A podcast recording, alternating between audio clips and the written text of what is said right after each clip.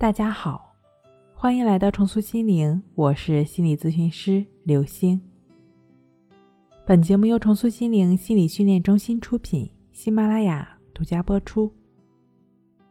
今天要分享的内容是分享几种不失眠的良方，总有一款适合你。第一种，薰衣草。薰衣草本就属于药物。头的温度和它的药物成分慢慢散发出来的香气，通过口腔、咽腔黏膜和皮肤对药物的吸收作用，有助于加速新陈代谢、疏通气血，在睡眠中起到养生的功效。当然，不建议用化学合成剂，最好是天然成分的。第二种冥想法。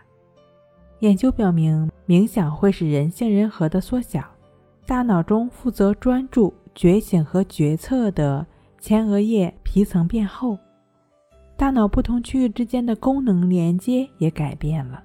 杏仁核和大脑其他脑区之间的连接变得比较微弱，而和注意相关以及专注相关的脑区之间的连接变得更强，会增加。左前额叶的活动性减少，右前额叶的活动性。右前额叶代表负面情绪，左前额叶代表快乐情绪。大量的医学研究和调查表明，冥想能够缓解疼痛、集中注意力、增强免疫力、降低血压、抑制焦虑、改善睡眠，甚至防止抑郁。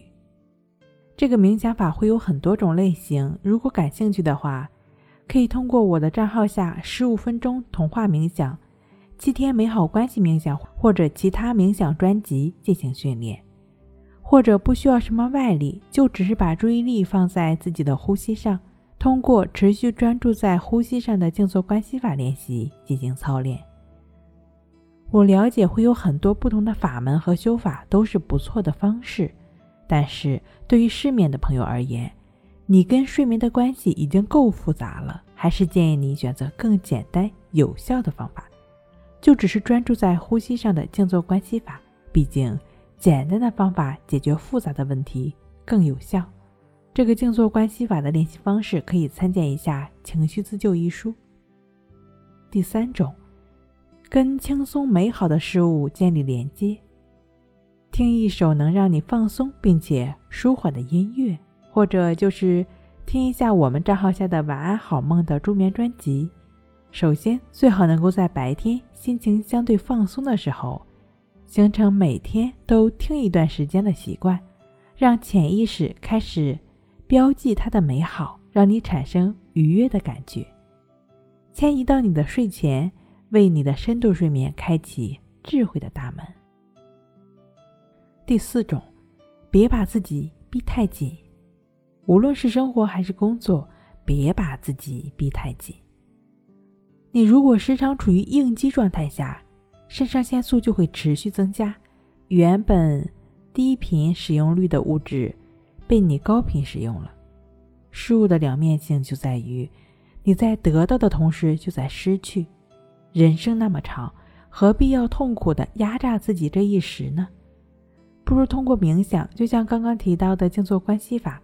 提高专注力，增加工作和生活效率，放松生活，精进生活，松弛有度的本分生活，活成真正的自己，难道不好吗？不要说现在的我没有选择，只能这样。不，你时刻都有选择。比如你现在就可以盘腿静坐，休养生息。睡不好学关系，关系五分钟等于熟睡一小时。好了。今天跟您分享到这儿，那我们下期再见。